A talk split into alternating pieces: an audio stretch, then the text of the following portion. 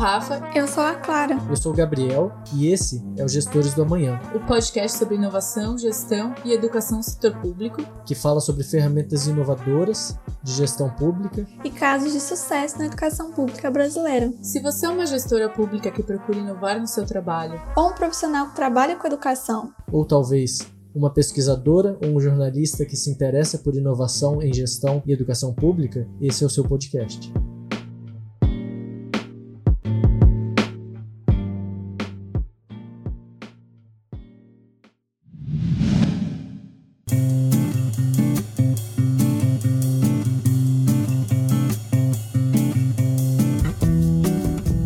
Convidado de hoje é uma daquelas pessoas que o currículo é maior do que a idade. Ele é formado em Direito pela FGV. Em 2019, iniciou um mestrado na Universidade de Pequim, onde se tornou Yente Escola, é um programa que busca formar líderes globais. É um dos cofundadores do Observa China, uma rede composta de profissionais da academia e dos negócios que discute e promove eventos sobre temáticas chinesas. Autor de textos em diversos jornais como Le Monde Diplomatique, People's Daily, Jota, dentre outros, em 2001, ele foi nomeado chefe de gabinete da Secretaria Municipal do Meio Ambiente na cidade do Rio de Janeiro, cargo que ocupa hoje. Conversamos hoje com Lucas Padilha. Seja muito bem-vindo, Lucas. Obrigado, Gabriel. Olha, você me deu mais tempo de gestão do que eu mereço. Você disse que eu fui nomeado em 2001. eu fui nomeado em 2021. 2021, eu falei 2001? É, falou 2001. São três meses, não 20 anos. Mas eu já tô, Exato. enfim, animado aí para continuar, não por mais 20 nesse cargo, mas por mais 20 na gestão pública, com certeza. Boa. Então só queria começar com umas perguntas aqui. Você é nascido em São Paulo, né? Olha, a história é curiosa. Eu sou nascido em Campinas porque meus pais são médicos e estavam fazendo residência na Unicamp. Foi um nascimento quase que por acaso, porque minha família é toda do Paraná. Eu cresci em Londrina, no Paraná, minha família é toda de Curitiba, uhum. mas eu estudei em São Paulo, né? Eu fiz a graduação e após em São Paulo. Eu me tornei paulista de volta, né? Eu fui paranense por um tempo e passei uhum. a ser paulista de volta quando eu tava quando eu tinha 17 anos e fui fazer é, graduação, curso de Direito lá na GV. E agora você foi pro Rio, tá entre... E agora eu tô no Rio, onde não existe GV, né? Aqui eles colocam um F na frente. Aham, boa. Bem, então vamos ver aqui que você tá mais paulista ou mais carioca. O que, que você acha melhor, biscoito Globo ou hot dog com purê de batata? Cara, são duas coisas únicas, né? Não existe biscoito Globo em São Paulo, e biscoito de polvilho não tem a mesma graça. E cachorro quente aqui é muito bom também, mas não é igual o paulista que é inventado. Tudo em São Paulo é exagerado e cheio de opção, né? O Rio é um pouco mais modesto, apesar de ser extravagante em tantas coisas, o Rio é mais modesto em muitas. Eu sinto falta de São Paulo, mas o Rio é um lugar incrível de citar, é expressão de muitas coisas do, importantes do Brasil. Eu mesmo estou morando num bairro onde é inevitável pensar em história. Estou morando no Catete, então é, todo dia para ir trabalhar eu entro no metrô na frente do palácio. Hoje, inclusive, é um ponto de vacinação da Covid. Muito curioso você olhar como a geografia urbana conta uma história, né, pra gente. E o Rio de Janeiro é fabuloso por causa disso. De certa forma, você esbarra com a história do Brasil todos os dias. E também na gestão pública tem a oportunidade de deixar um legado para uma cidade que não é só importante para os cariocas, mas é importante para o país inteiro. Massa. Não só mais uma, então? Você prefere aplaudir o pôr do sol na praia ou andar de patinete na Paulista? Olha, nenhuma das duas coisas, porque eu sou muito careta. eu gosto do arpoador e eu gosto muito da Paulista, mas eu nem aplaudo é, o pôr do sol na, na arpoador e devo ter andado de patinete na Paulista umas três vezes. Evitar acidentes, Justo. nos dois casos. Nossa. A última, Flamengo ou Corinthians? Ah, eu sou agnóstico em relação ao futebol. Eu não tenho lado. Eu sei que existe, mas eu não acredito, entendeu? Por isso que eu digo que eu sou agnóstico em relação ao futebol. Mas eu vou puxar saco do Flamengo. Eu acho que o Flamengo é um tá. time interessantíssimo nos últimos anos, aí tendo muito bem. O maior time do Brasil, o maior terceiro do Brasil não é do Corinthians, é do Flamengo. Então, como bom político que eu sou, eu vou ter que ir pra, pela maioria. É, boa, boa. E o que, que, você tem feito recentemente, Lucas, que na sua vida profissional ou pessoal te, tem te deixado mais empolgado? Olha, meio ambiente é muito interessante. Quer dizer, você trabalhar com uma cidade que 33% dela, aproximadamente, de unidades de conservação, áreas de preservação ambiental, parques, jardins. Fascinante, né? Então, Rio de Janeiro é uma cidade única no mundo do ponto de vista geográfico, tem 6 milhões de habitantes e é dividida em quatro grandes maciços. Também tem, se não a maior, duas das maiores florestas urbanas do mundo, a Floresta da Tijuca, também da Pedra Branca, que é menos comentada, mas é até um pouco maior que da Tijuca. Né? Tijuca que foi o primeiro projeto de reflorestamento do mundo, reflorestamento urbano do mundo de recuperação de ecossistemas, né? ainda lá na época do Major Archer na época do Dom Pedro II. Então, o Rio de Janeiro e o meio ambiente no Rio de Janeiro são muito especiais. Isso me empolga muito. Né? Você cuidar de um terço do território de uma cidade como o Rio de Janeiro tem desafios únicos também. Desafios ambientais, né? Então, cuidar, por exemplo, do plano de manejo, que diz qual árvore pode ou não ser plantada em qual lugar, como você recuperar o ecossistema da Mata Atlântica, que é o mais é, sofrido, né? o mais o, o hotspot que a gente tem no Brasil, até mais do que a Amazônia, é a Mata Atlântica. Então, tem esse desafio que é propriamente ambiental, botânico, digamos assim, biológico, e tem os desafios sociológicos, políticos do território do Rio de Janeiro. Né? Pensar que um terço da cidade é de proteção ambiental, você tem esse território sendo disputado por forças de fora do Estado. Né? Não é porque o Estado diz que protege um terço, que esse um terço está sob a autoridade da Secretaria de Meio Ambiente, por exemplo. Então, o que me anima muito desde janeiro, quando eu assumi a chefia de gabinete, é o projeto do secretário, Eduardo Cavalieri, que assim como eu tenho 26 anos, de retomar a autoridade ambiental da Secretaria no Rio de Janeiro. Essa é a tarefa número um. Quer dizer, a gente não vai conseguir discutir todos os planos importantes de gestão das unidades de conservação. A gente não vai conseguir implementar políticas de redução de emissão de gás carbônico, a gente não vai conseguir discutir soluções baseadas na natureza para problemas urbanos como enchentes, se a gente não retomar como primeiro passo da gestão, a autoridade da Secretaria do Meio Ambiente na cidade do Rio de Janeiro. O que a gente fez foi convidar o Coronel Padrone, que trabalhou com o Mink, na época que o Mink era ministro Meio Ambiente, e foi responsável pela equipe que mais reduziu na história do Brasil o desmatamento da Amazônia. A gente trouxe um policial da PM do Rio de Janeiro, conhece muito o território, com experiência em redução de desmatamento na Amazônia, para ajudar a gente a, a, montar operações especiais de fiscalização ambiental. Né? Fiscalização ambiental que na cabeça das pessoas é você ligar para o número e alguém lá ver o que está acontecendo. Na nossa cabeça também é importante ter operações ostensivas, né? planejadas com outros órgãos. A gente já fez 20 nos 60 primeiros dias. E operações são feitas junto com a Polícia Militar, com a Marinha, é, com o Exército,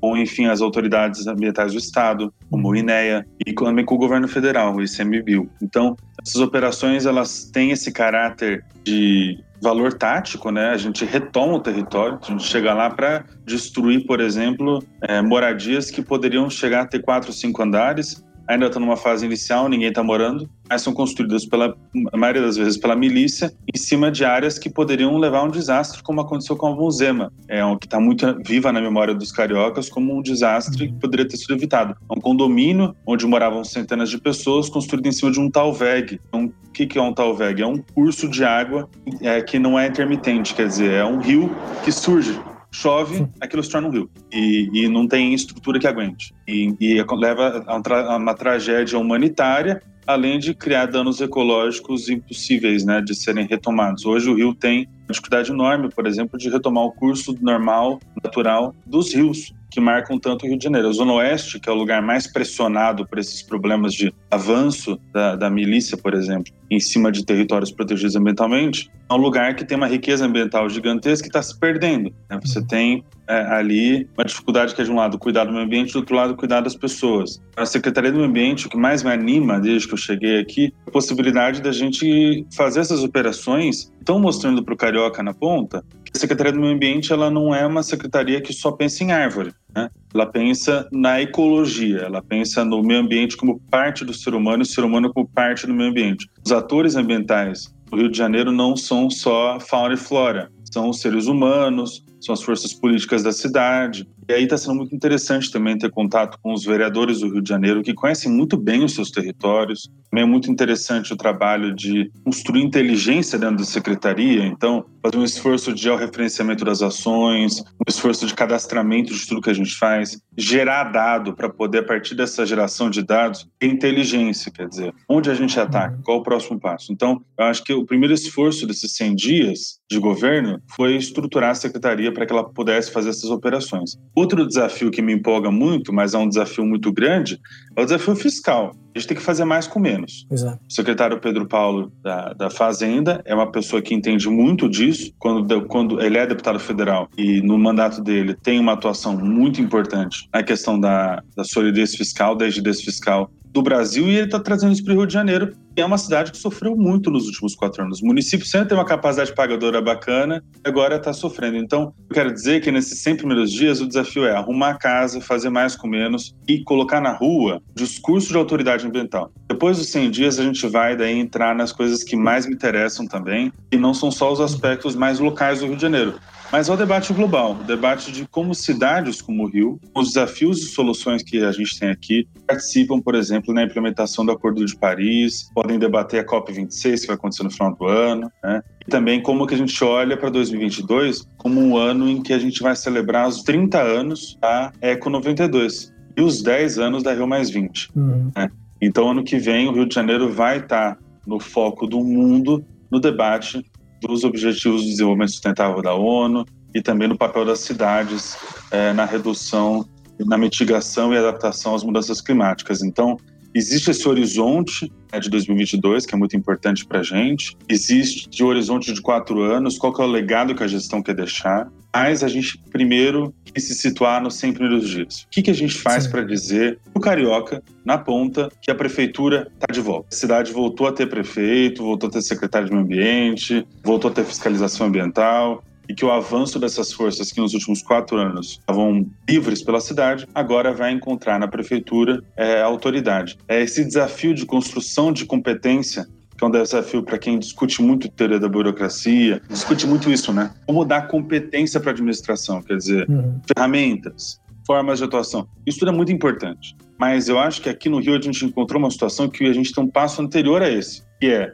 restaurar o papel de uma Secretaria de Meio Ambiente. Daí depois a gente estruturar um escritório de projetos, fazer uma governança baseada em evidências, né? buscar fazer projetos que sejam é, inspirados naquela filosofia do Jaime Lerner, que para mim é uma grande inspiração, são as acupuntura urbana, quer dizer, pequenas intervenções alteram a vida das pessoas, então arborização, lugares que têm ilhas de calor. Para a gente poder fazer tudo isso que a gente sabe fazer, quer fazer, a Secretaria tem um corpo técnico maravilhoso, a gente precisava nesse primeiro passo se empolgar aí com uma agenda de ecologia hard, quer dizer, colocar na rua polícia e ah, operações que retomassem o território que são responsabilidade da Secretaria. Então, é um trabalho super inspirador, eu acho que não tem um dia como o outro.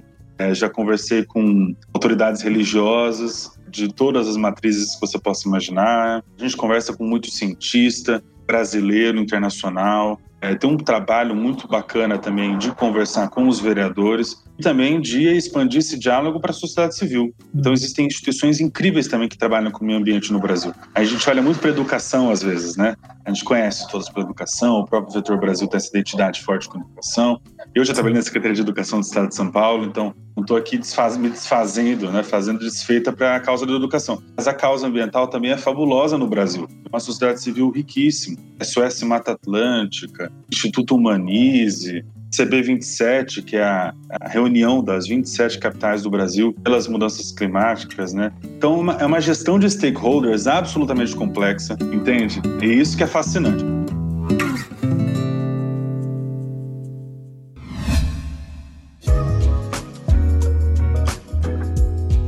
Como tem sido seu dia a dia no, no trabalho na secretaria? Olha, eu e o Cavalieri, o secretário, a gente compartilha de um diagnóstico muito comum sobre papéis de liderança na administração pública. É um diagnóstico, inclusive, que eu ouso dizer que é compartilhado pelo próprio prefeito. Você faz o seu cargo. Está escrito em lugar nenhum que faz um chefe de gabinete, nem o que faz um secretário, nem o que faz um prefeito. Claro que tem as atividades mínimas que você tem que exercer para que a máquina não pare. Né? Você é uma figura de fora, você não é um profissional de carreira. Você entra como uma liderança que precisa primeiro conquistar e mostrar as pessoas que vão dar continuidade ao trabalho, para os funcionários de carreira, que eles têm ali um ponto de apoio. Então, essa é a primeira tarefa de todos os meus dias é dar segurança, dar as diretrizes e ajudar o corpo técnico da secretaria a avançar. É um trabalho muito difícil, considerando que eu sou paulista e tenho 26 anos.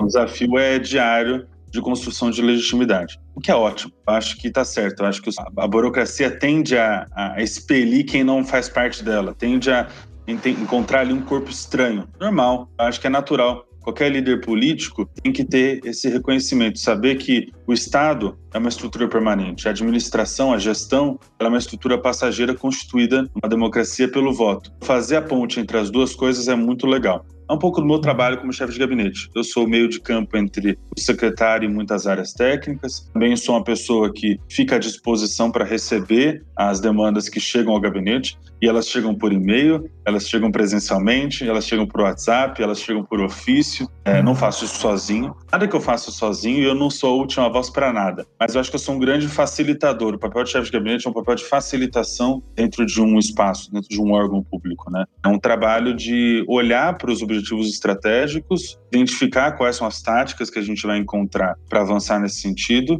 e também supervisionar a operação. Acho que é um trabalho que está nesses três níveis. É um trabalho que é bastante estratégico, muito tático, também operacional. Então, é muito interessante, é uma posição interessante, muito privilegiada, de muita responsabilidade dentro de uma secretaria. Né? Mas também não é, quer dizer, não é um trabalho que tem um job description, né? Então, uma coisa que, por exemplo, eu me presto muito a fazer é apoiar o excelente corpo da Prefeitura do Rio de Janeiro que lida com relações internacionais. A Prefeitura do Rio tem esse histórico. O prefeito Eduardo Paes gosta muito de resolver problemas da ponta do Carioca, RT, Clínica da Família. Ele tem um legado que aqui no Rio de Janeiro o Carioca reconhece, mas sempre com um olhar internacional. Então, meu trabalho também é muito ligado à pauta internacional do meio ambiente na cidade do Rio de Janeiro.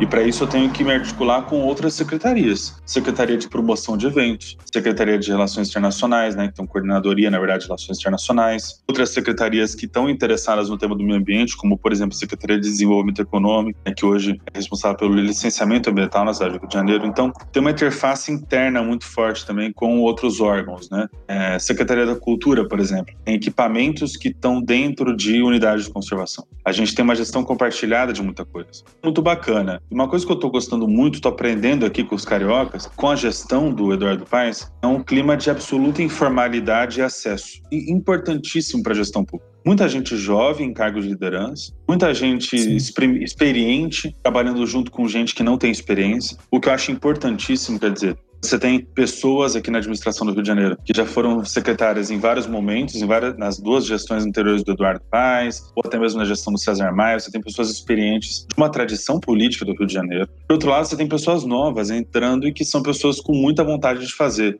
seja o secretário que eu trabalho, sejam outros. Então, esse é muito legal também você se sentir parte de uma, de uma administração que abre espaço para diferentes inputs. Isso né? me chamou a atenção, inclusive. O Paz ele apostou um pouco na experiência, então, Pedro Paulo, se não me engano, na Secretaria de Finanças. Né? O Daniel Sorões, que é o secretário de Saúde também, que é excelente, Sim. super experiente. É, na Secretaria do Meio Ambiente tem o Eduardo Cavalieri, como você falou, da sua idade, mais novos, mas são quadros novos, só com alta capacidade técnica, né? Na Secretaria de Educação, o Renan Ferreirinha, então me chamou muita atenção também essa mistura, né? Parece um pouco de pessoas novas, com muita, muita vontade, muita capacidade técnica e também quadros bem técnicos e já mais experientes. Chamou muita atenção também. Isso é renovação de verdade, né? Porque renovação de verdade, para mim, tem um sentido de legado. Você precisa ter uma geração que lega a outra conhecimento e tarefas, tarefas que ficaram incompletas. Então, assim, é uma secretaria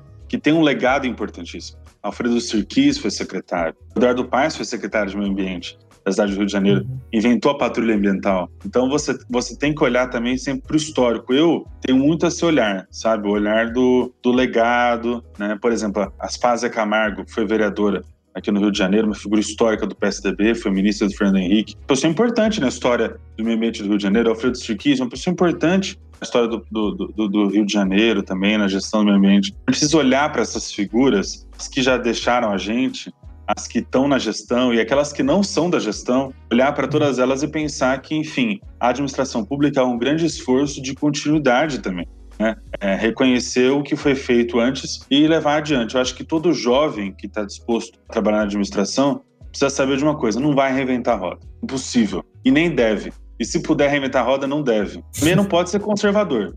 Não pode achar que do jeito que está, tá tudo bem, que tá ali só para manter as coisas do jeito que elas estão. Tem que ter um caminho. Esse caminho, eu acho que aqui no Rio a gente está encontrando de um jeito muito interessante. O Eduardo Paes, ele mesmo é muito jovem, tem 51 anos. Aí tá na terceira gestão da cidade. Ele é muito jovem de idade, muito acessível, muito informal, mas absolutamente sério e muito experiente. É difícil você ver hoje no Brasil alguém que tem a idade dele, por exemplo, e que tem a experiência política que ele tem, né? Quais são os quadros da política brasileira que tem 50 anos de idade e já administraram uma cidade como o Rio de Janeiro e tem a história que tem de trazer obras, de fazer investimentos na cidade, né? E de ter uma trajetória limpa, quer dizer, uma pessoa que sobreviveu também às pressões da política do Rio de Janeiro, que são muitas, os desafios enormes que existem aqui. Então, todo mundo sabe do que eu estou falando. Então, eu sou muito privilegiado como paulista como jovem de estar nesse momento do Rio de Janeiro, que é um momento de muita dificuldade, mas também de retomada. Eu acho que isso é assim, uma experiência incrível. Não sei quanto tempo eu vou ficar aqui, mas eu acho que vai ser uma experiência de muito, de muito legado, assim, de realmente aprender como se faz. E as pessoas têm a ideia de que no Rio a administração pública não é tão boa, né? Que tem só problema. Enfim, existe muita essa cabeça em São Paulo, por exemplo. O Rio não pode ser exemplo de muita coisa. O Rio só é divertido.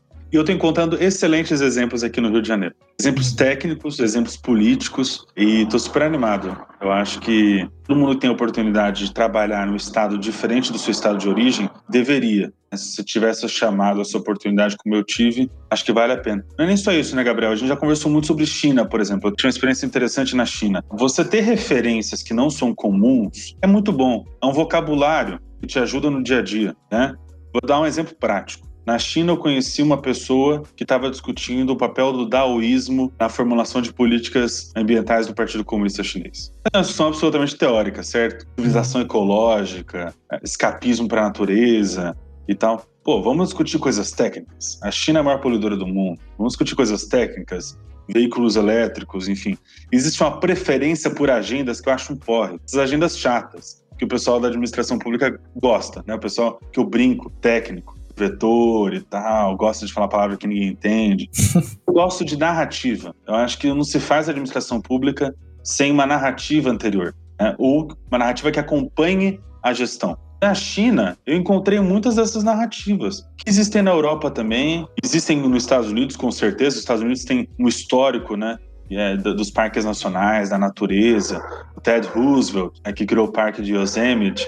Tal essas histórias elas são muito importantes para a administração pública, tanto quanto Power BI do Google, tanto quanto Excel, tanto quanto, se não mais, do que essas técnicas de gestão baseada em evidências. O que eu quero dizer Sim é que a narrativa também governa. Uhum. Então, assim, esse exemplo que eu encontrei na China, desses debates teóricos sobre filosofia, meio ambiente, religião e meio ambiente, me inspiram no dia a dia no Rio. Se a gente pensar que 86% da população mundial é uma religião, e a maior parte das religiões tem algo a dizer sobre natureza, como que a gente vai abrir mão da narrativa religiosa sobre o meio ambiente para ficar só do lado dos ambientalistas ou dos biólogos? A gente precisa criar pontes. A administração pública tem um papel de virar para o pro professor do FRJ, da USP, de Stanford, seja lá de onde for, e também virar para as lideranças religiosas e falar: conversem, discutam. O projeto que vai sair daqui é o projeto da cidade. A gente precisa de, de saberes populares. A gente precisa, por exemplo, de uma horta com saberes indígenas. A gente precisa de uma horta comunitária com saberes de comunidades afro-brasileiras. Por quê? Porque aquilo ali tem valor tradicional. Como que a gente vincula uma tradição à política pública? Então, agora, por exemplo, só dando um exemplo super prático de como a narrativa ajuda muita gente a fazer administração pública. Sim.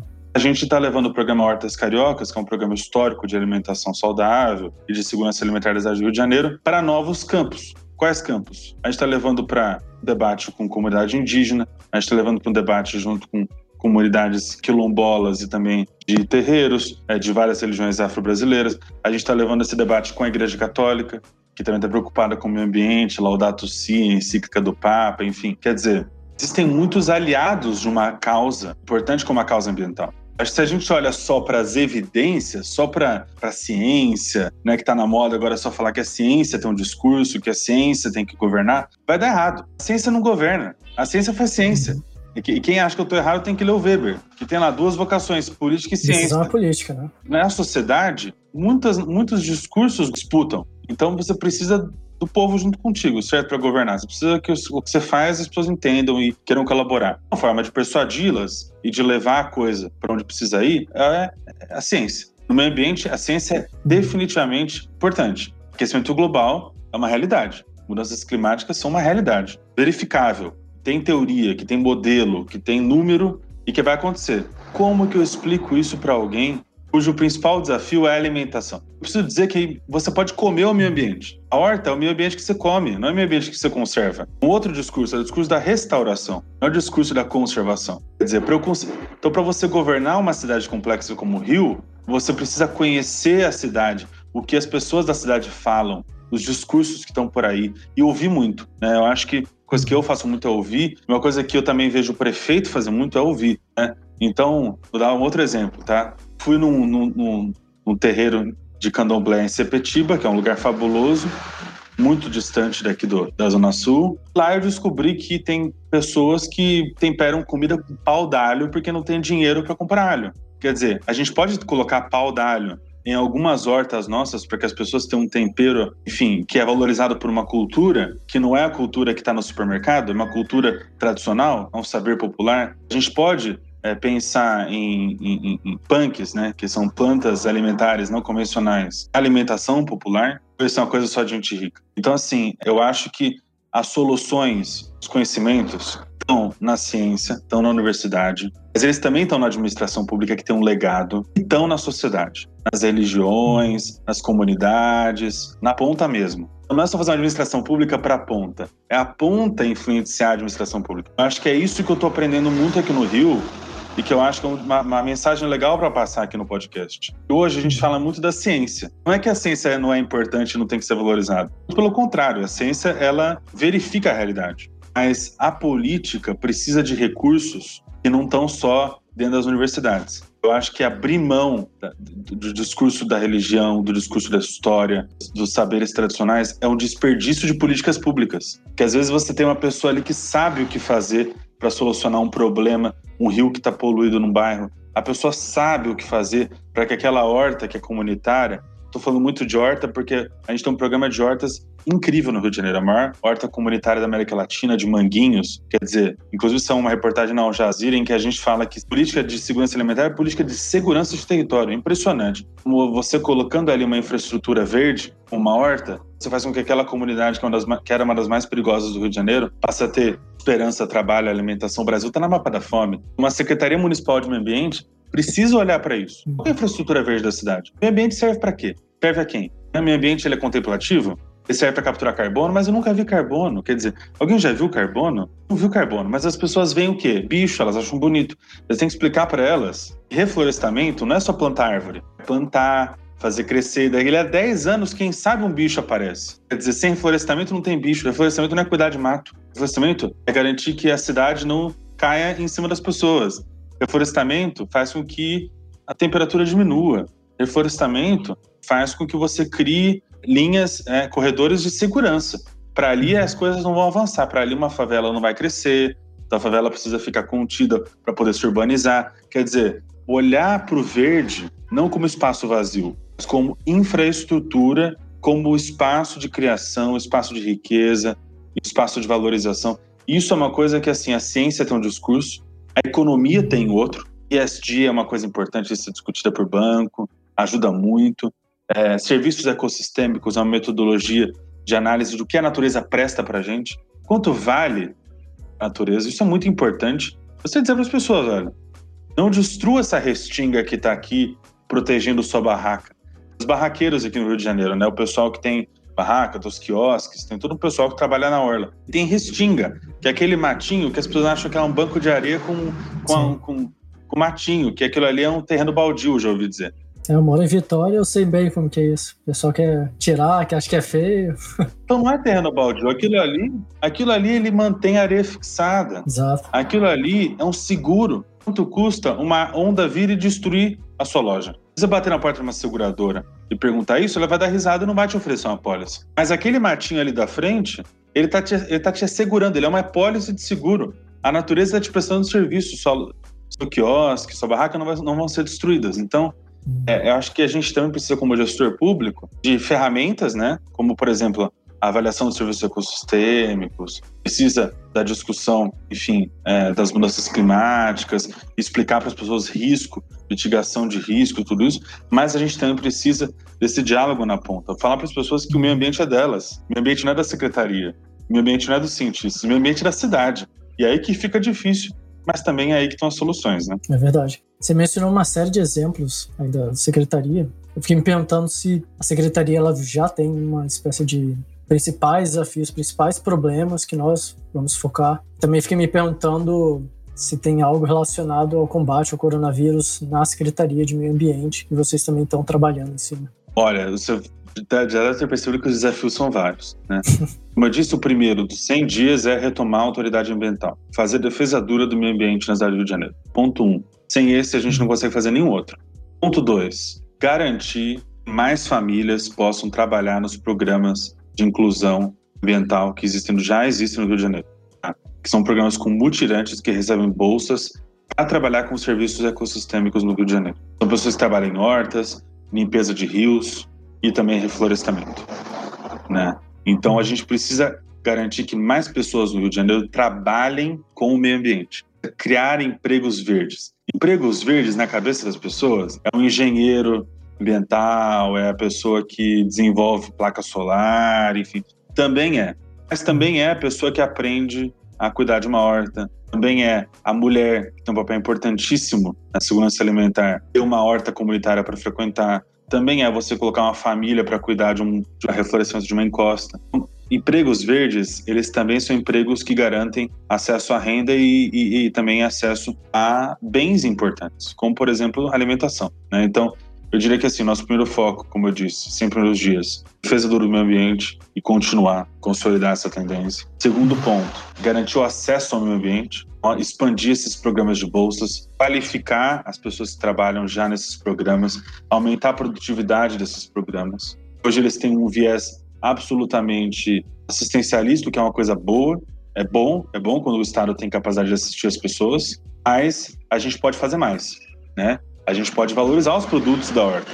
A gente pode criar uma cadeia de escoamento desses bens. A gente pode dar certificação para os hortelões e para as hortelãs. A gente pode dar muito mais do que hoje a gente oferece. Então, acho que o primeiro e o segundo passo é reavaliar essas políticas públicas, dar para elas mais eficiência. De novo, não é inventar roda. E ponto três, eu acho que o, grande, o outro desafio é colocar o Rio de Janeiro de volta no debate que o Rio de Janeiro sempre participou, o debate mundial, o debate sobre o clima, sobre a adaptação climática. Ao mesmo tempo que a gente prepara o plano de desenvolvimento sustentável da cidade e o plano de ação climática, né, que são coisas que a gente está trabalhando hoje, a gente precisa dar o exemplo, a gente precisa fazer estratégias de mitigação. Né? Então, por exemplo, a gente tem um problema seríssimo de inundações no Rio de Janeiro, né? de enchentes. Aí, vamos fazer um piscinão novo ou vamos fazer um parque inundável? Quer dizer, então o desafio é implementar exemplos que mostrem para as pessoas que mudança climática é uma coisa que a gente resolve hoje é só colocar a meta para 2050. A gente precisa começar a fazer alguma coisa em relação a isso, né? Acho que esse é o terceiro desafio. Então, retomando, são três grandes desafios: defesa do meio ambiente, preservar o que já tem, garantir que 33% da cidade do Rio de Janeiro seja meio ambiente. Segundo passo, é acesso ao meio ambiente, acesso aos bens que o meio ambiente oferece. Também usar o meio ambiente como infraestrutura para desenvolvimento humano. Né? Eu acho que esse olhar social, as pessoas chamam isso de olhar social. Eu acho que é um olhar social, mas também um olhar econômico. Enfim, a Secretaria do Meio Ambiente servir a cidade do Rio de Janeiro também. Eu acho que é importante, né? Criar empregos, enfim, trazer oportunidades para a cidade num jeito mais amplo. Eu acho que esse é o segundo grande desafio. O terceiro grande desafio é mitigação do clima, planejamento do, de mudanças climáticas, deixar um exemplo e, quem sabe, ano que vem, a gente voltar a participar do debate, né? Uhum. 30 anos Eco 92, 10 anos da Rio Mais 20, quem sabe ano que vem a gente não faz uma Rio Mais 30. Acho que são essas três prioridades da gestão.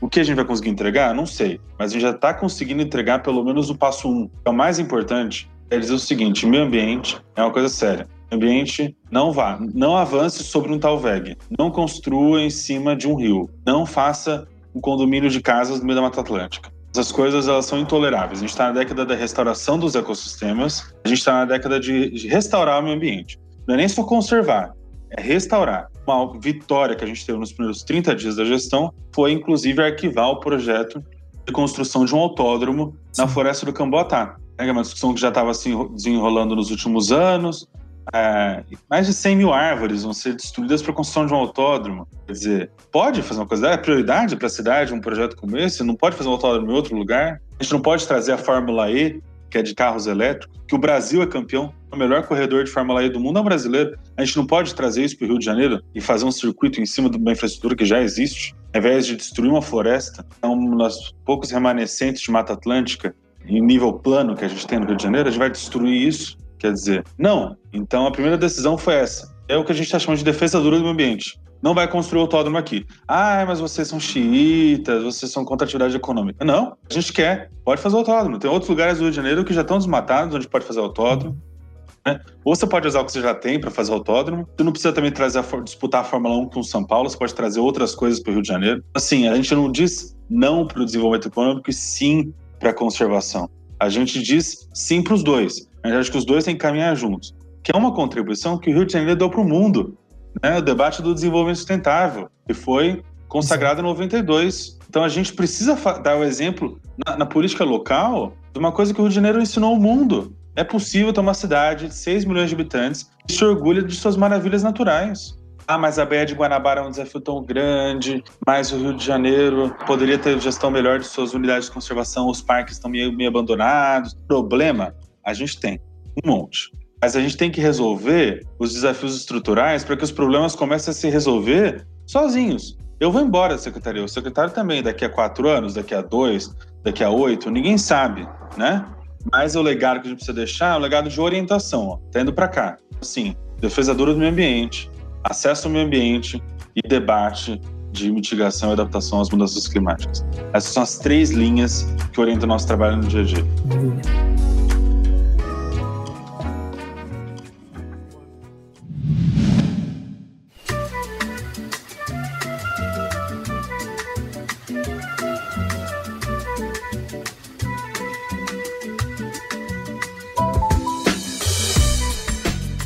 Queria saber se você tem indicações para alguém que quer saber mais sobre, sobre temas que te interessam em geral, como livros, cursos, filmes, artigos, qualquer coisa que te interesse, relacionado ao meio ambiente, principalmente. Pô, Gabriel, é muita coisa. Eu sou um cara super interessado. Um monte de coisa, igual você. Eu sou curioso. Tá. Vamos, vamos, vamos falar poucas, então. Eu acho que eu falei muito de meio ambiente hoje. Quero indicar um livro que eu gosto muito. Se chama Brasil, Paraíso Restaurável. É do Jorge Caldeira, Júlia Marisa Secula e Luana Chabib fascinante. Não conheço, não. É um livro que conta a história do meio ambiente porque o Brasil talvez seja o país mais rico do mundo. Se a gente pensar em produtividade bruta, a gente pensar que a natureza gera vida e a vida é recurso. E aí ele discute o conceito de Éden, discute a história da colonização do Brasil, destruição, apropriação da Mata Atlântica, discute o papel da natureza em religiões que não são judaico-cristãs, mas estão na tradição brasileira, que também influenciam a tradição brasileira, também fala o papel hoje em dia da China, dos Estados Unidos da União Europeia na vanguarda da discussão climática, né? E, e, o grande argumento do livro é o seguinte: o planejamento de um Estado-nação hoje deve ser um planejamento para mitigação e adaptação às mudanças climáticas. A meta de carbono zero, a meta do Acordo de Paris orienta hoje a política econômica dos Estados Unidos, com o Green New Deal, da China, da União Europeia, deve influenciar o Brasil. O texto é um livro fabuloso, super fácil de ler, acessível, que tem esse caráter quase que de argumento mesmo. É um livro que é super analítico, tem esse olhar histórico. Jorge Caldeira é um historiador fabuloso, biógrafo do Mauá, enfim. E tem esse olhar também prospectivo, de agenda que, que a gente faz agora? Um livro super legal, foi lançado ano passado, eu não poderia deixar de indicá-lo. E assim, outras coisas existem muitas, né? Dá pra gente ver, acompanhar. Eu vou dizer outra coisa, eu vou, vou, dar uma indicação aqui de um livro que eu gostei muito de ler recentemente, que não tem nada a ver com nada, que se chama Gilberto Freire, o intelectual vitoriano nos trópicos.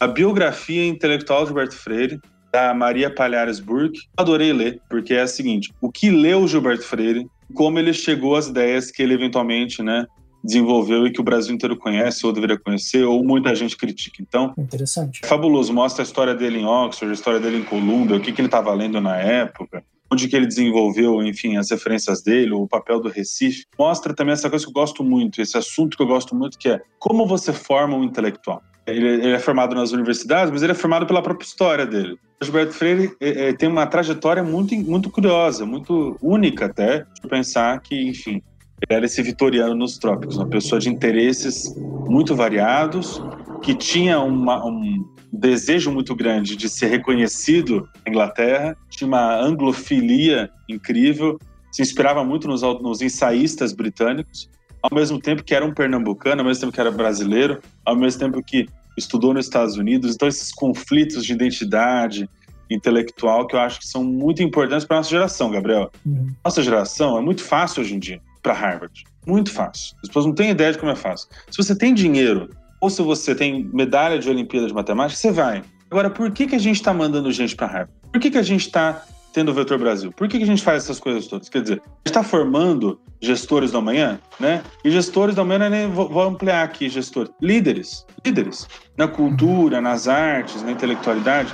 Então, quando eu olho para a década de 30 do Brasil, ou para 1870, são gerações muito ricas, a geração de 60 também é. Eu fico pensando o que a gente faz com a nossa. Esse livro do Gilberto Freire, que é uma biografia intelectual do jovem Gilberto Freire, o Gilberto Freire aos seus 20, 30 anos, inclusive seus interesses românticos, a homossexualidade dele, ele teve experiências homoafetivas. Essa história me, me, me, deixou assim fascinado. Achei muito legal poder conhecer um brasileiro que já foi jovem, já passou por várias angústias que a gente está passando, como por exemplo, a questão do câmbio.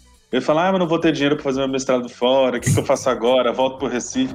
Então é muito legal, assim, esse livro eu, eu, tive o prazer enorme de ler, foi o último livro que eu li, e de meio ambiente, Brasil, mais importante hoje para ler é o Paraíso Restaurável, Show. do Jorge Caldeira, que é, olha, fabuloso, recomendo muito. Tá ótimo. E queria saber também um conselho seu, qual seria o seu principal conselho para alguém que está entrando na gestão pública, quer se tornar um gestor da manhã? Não existe carreira. Acho que esse é o conselho. É um conselho que é uma informação, né? Aceite essa informação no seu coração, busque apoio psicológico, espiritual intelectual para lidar com essa informação. Essa informação é uma realidade. Não existe carreira para quem quer ser líder público. Líder público é o quê? É entrar na administração, sair da administração, não é prestar concurso. Uma coisa, isso é burocracia. Você quer estar na administração pública e não quer ser um burocrata. Burocrata não é xingamento, tá? Burocrata é uma categoria sociológica. Se você não quer ser um burocrata e quer estar na administração pública, você precisa saber que vai ser uma vida de risco, risco político. Está numa gestão, a gestão muda, você vai sair. Ninguém é técnico. Quando você está num cargo de gestor público, você não é técnico, você é gestor público. Né? Então, acho que o meu principal conselho é um pouco esse choque de realidade. Uhum. Se articule politicamente. Faça parte da vida pública do seu país. Estude, intercale uns, uns anos de administração com uns anos de estudo. Estude as duas coisas se puder. Se eu puder estudar um pouco, trabalhar um pouco na administração, é muito bom. Acima de tudo, não existe uma carreira. Você não entra como trainee do Vetor Brasil ou como DAS 6, DAS 3 vira chefe de gabinete depois de 10 anos, você depois não vira secretário depois de 5. Quer dizer, não existe carreira. Não tem como você planejar para onde você vai, nem o que você vai fazer. Tem como você dizer sim ou não, né, né para as escolhas, e se armar de instrumentos que vão ser úteis. Daí é importante a economia, o direito, mas também, as pessoas sempre falam disso, economia, direito, muito importante, mas também é muito importante antropologia. Se eu pudesse dar, então, duas mensagens, Gabriel, já que eu estou falando um monte. Maravilha. Dar duas não tem carreira. Como lidar com isso é uma coisa que eu tento lidar. Eu tenho um psicólogo muito bom, tenho amigos muito bons que me ajudam a pensar sobre isso. Né? Não tem carreira. Tenho 26 anos de chefe de gabinete, daqui a não sei há quanto tempo eu posso não ser mais chefe de gabinete, posso ser secretário em outra cidade, eu posso ser assessor parlamentar aqui ou em outra cidade ou em Brasília. Não tem carreira. Ponto um. Ponto dois. Não ter carreira é maravilhoso. Inovação na veia. Falar para um startupeiro que ele tem carreira de startupeiro, cara vai rir da sua cara. Então, é engraçado, o Estado, que é a coisa mais antiga que a gente consegue imaginar, também tem essa coisa. O político não tem carreira, o político é um político. Né? Acho que a segunda, a segunda é vocação na carreira. Se eu puder dizer uma frase, é isso, é vocação na carreira. O segundo passo, a segunda dica que eu acho que é bacana, não olhar só para economia, data science, direito. Eu valorizo o estudo. Se eu não valorizasse o estudo, não tinha feito GV. Né? Valorizo estudo, tal. Planilha Excel me convence de muita coisa. Sou convencido por planilha de Excel, sou convencido por dashboard, sou convencido por PowerPoint, todas essas coisas me convencem. Mas se puder estudar um pouco de antropologia, um pouco de teoria do Estado, um pouco de filosofia, um pouco de religiões, um pouco de biologia, quer dizer, essa inter interdisciplinaridade para valer, ela é importante, que a cultura te ajuda. É você fazer parte da cultura, você ter referências os problemas são complexos, né? Imagina, lidar com os desafios que a gente conversou aqui hoje. Desde mudança climática em 2050 até o que, que eu faço para impedir loteamento de milícia, né? Então, como se resolve essas coisas? também é com essas ferramentas que não são tão óbvias. Eu sei que aqui o público é um público que gosta muito, entende muito de ferramentas de, moderniz de modernização da gestão pública. Vezes são aprendidas em Oxford, na Platini, na Kennedy School, na CIPA de Columbia, isso tudo é muito importante. Mas também eu acho que a gente pode aprender muito com outros saberes, que são saberes que ajudam muito na administração pública e faltam muito, né? Mas que ajudam a persuadir, a criar discurso, a fazer o design da política pública, a reavaliação dela, a avaliação dela também. Não é só economia. Então, acho que se eu pudesse dar uma outra, uma outra dica é essa. Vale estudar um pouco de tudo. Se você puder estudar um pouco de tudo e correr atrás dos seus interesses, vai ser uma pessoa interessante. Se for uma pessoa interessante, você vai conseguir aprender mais ainda. E as outras pessoas vão querer falar com você. Elas te contam. Muita coisa legal. Outra dica, então. Trabalhar em equipe, sempre. Ninguém faz nada sozinho. O líder, ele é uma pessoa que não pode estar sozinha. O líder não é líder sozinho. O líder não é pessoa tecnicamente bem formada que aperta bem o parafuso. Isso é o técnico. O líder, ele está sempre com alguém. Ele não está mandando alguém. Ele está caminhando com um monte de gente. Está conversando com um monte de gente. Então acho que é isso, assim, é se cercar de pessoas boas, aprender com outras pessoas é muito importante. Aprender com gente mais velha é muito importante. Aprender com gente de outras classes sociais é muito importante, de outras religiões, de outras etnias, enfim, pessoas que têm um pensamento crítico, é muito importante. Né? Então, acho que o líder também tem essa coisa de ser um, um curioso, precisa muito dos outros. Né? O líder é carente também, ele tem essa carência. Então, acho que essas três coisas, assim, se eu pudesse falar resumidamente, né? Ponto um, não tem carreira. Quem quer ter cargo de liderança na administração pública não tem carreira. Ponto dois, estude muitas coisas além daquelas que dizem para você que vão te dar um emprego na administração pública. Seja um humanista. Ponto três, seja rodeado por gente boa. Procura gente boa. Gente boa não é gente estudada. Gente boa é gente que sabe o que faz. Tem muito padre que sabe o que faz, tem muito pai de santo que sabe o que faz, tem muito biólogo que sabe o que faz, tem muito hortelão que sabe o que faz, tem muito policial que sabe o que faz, tem muito militar que sabe o que faz. Abrir os horizontes da interlocução. Acho que essas são as três dicas que eu posso dar. Acho que com elas, pelo menos, você vai se divertir muito. Aprender vai deixar um legado bacana. Não sei se vira presidente, não sei se. Não sei o que acontece no final da história, mas vai se divertir muito. Pediu uma ganhei três, tá melhor que encomenda. E agora, Lucas, só para terminar a última pergunta, a mais difícil do podcast, pode esperar um pouquinho para pensar. Se fosse o DJ desse podcast, qual música você escolheria para fechar o programa? Ah, essa é muito legal, né? é difícil, cara. Se quiser, pode ficar à vontade. De pensar, é difícil porque eu tô no Rio de Janeiro, né? Hum, pô, isso aí é complicado. Hein? É difícil. Dá até briga. Olha, como eu tô morando aqui no Catete, que fica na frente da Terra do Flamengo, quando eu vou andar na Terra do Flamengo, eu vejo o avião pousar, acho que tem que ser o samba do avião, né? Tom Jobim, eu acho que o samba do avião é uma bossa nova, as pessoas não me acham careta de indicar uma coisa dessa. Mas eu acho que é, enfim, é uma imagem bonita, é uma coisa assim, prosaica, não tem, não tem grandes problemas. Você tá pousando de avião, então você não quer pensar em nada. Música é um lugar muito bom pra gente se esconder quando a gente tá com a cabeça cheia. Eu vou indicar a bossa nova pra todo mundo ficar tranquilo e relaxado.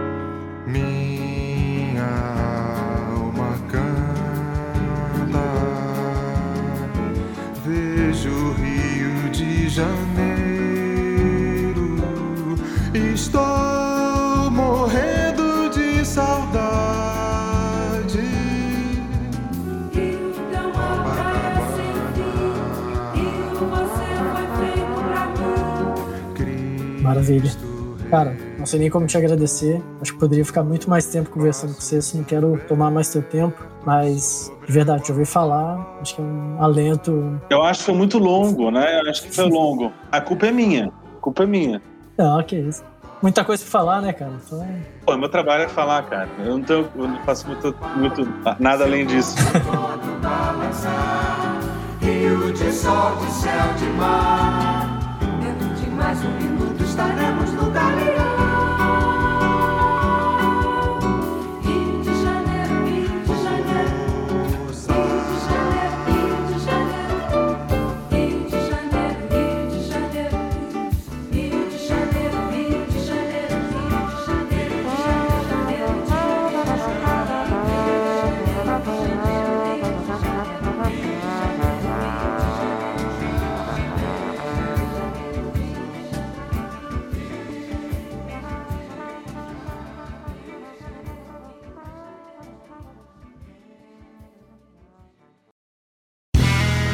Este podcast foi editado por Play Áudios.